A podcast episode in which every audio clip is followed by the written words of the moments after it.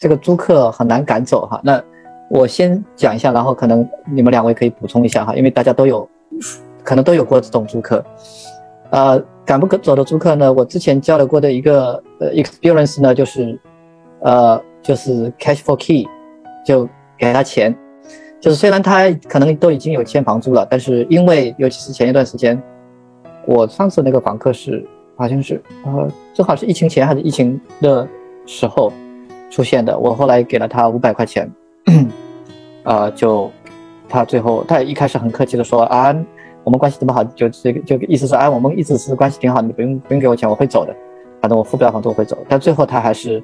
过了几天就说啊，你上次收到的五百块钱，你能不能呃真的给我呀？我你给你给完我就立马会走，啊，whatever。那反正呢就是就是这是其中一个招了哈，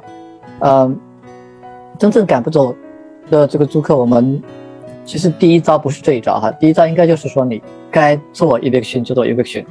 现在主要是现在这个情况下呢是有一些尴尬，就是我知道好多州的这个 eviction 又在往下延，本来说是七月份是。到底线了，呃，我刚刚看到是好像是加州吧，好像是，还是纽约州，又是延到了十一月哈。所以如果遇到这种情况的话，那呃是会比较麻烦一点。但是我是觉得该就是你要比如说 eviction 的这个 process 要走的，还是得把它走。比如说你的 five day 或者 ten day notice 每个地方不一样，该发的还是得发。然后你这个 eviction 的这个 process 该发的还是要发。啊，我让那个。张波老师和宝奇老师简单的补充一下这个情况，这个这个情况确实是挺头疼的一个情况。如果尤其是如果你走不了 eviction 的话，或者是有些地方 eviction 走走起来特别长的话，呃，宝奇老师、张波老师，你们这这个上面有可以简单的补充两句吗？哦，我我觉得一个就是，呃，因为因为现在好像是这个，因为拖欠房租是不能 eviction，但是如果是呃。breach of the contract，就是说你他有违反合约的某些地方啊，还是可以走的。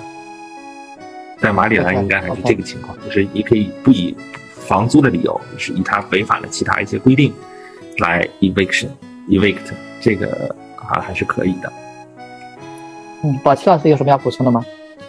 呃，我这边呢，疫情期间也碰到了这个不交房租的房客。那这个呢，因为现在政策问题，所以我只能。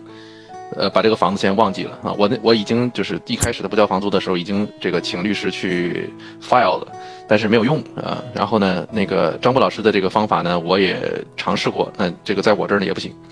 然后这个，但是因为我的房子呢，就是单位成本都比较低，所以就是即使没有这个。这个房这个房客他不交房租，对我造成的整体的这个压力不是那么大啊，我就只能选择自我安慰了啊。政策如此啊，政策这个这个是自我安慰对，这个是自我安慰对，就不然的话，导致自己这个吃不好睡不好，那就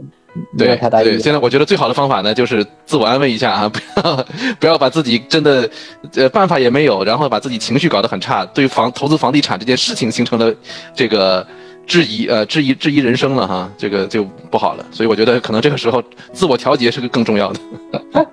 呃，这个其实是我们这这个整个这个 topic 之上的一个，就是这些这十个 topic 之上的一个 topic，就是做房东，就是很多时候我们的这个心态还是要放宽一些，对吧？就是包括前面刚才提到的呃这个官司方面的事情哈，就是不要一来就好像完全 completely lost 你的这个。呃，这个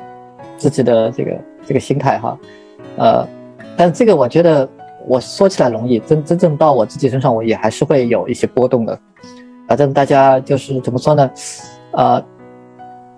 呃，就是尽可能的吧，尽可能的做做一些调整，不要太拘泥于说在做房东的时候遇到一些问题就跳不出来了。啊，就我觉得只能这样跟大家。鼓励一下吧，就是有些时候我知道每个人的 personality 不一样，呃，有些人比较大，粗线条一点，那这个这种事情他想一想，想通了就过去；有些人比较拘泥一些，那我就觉得就可能需要经历一些，你后面才会觉得啊，这些问题其实啊，最终也不过如此嘛。所以呃，对这个 attitude 的心态上面还是很重要的。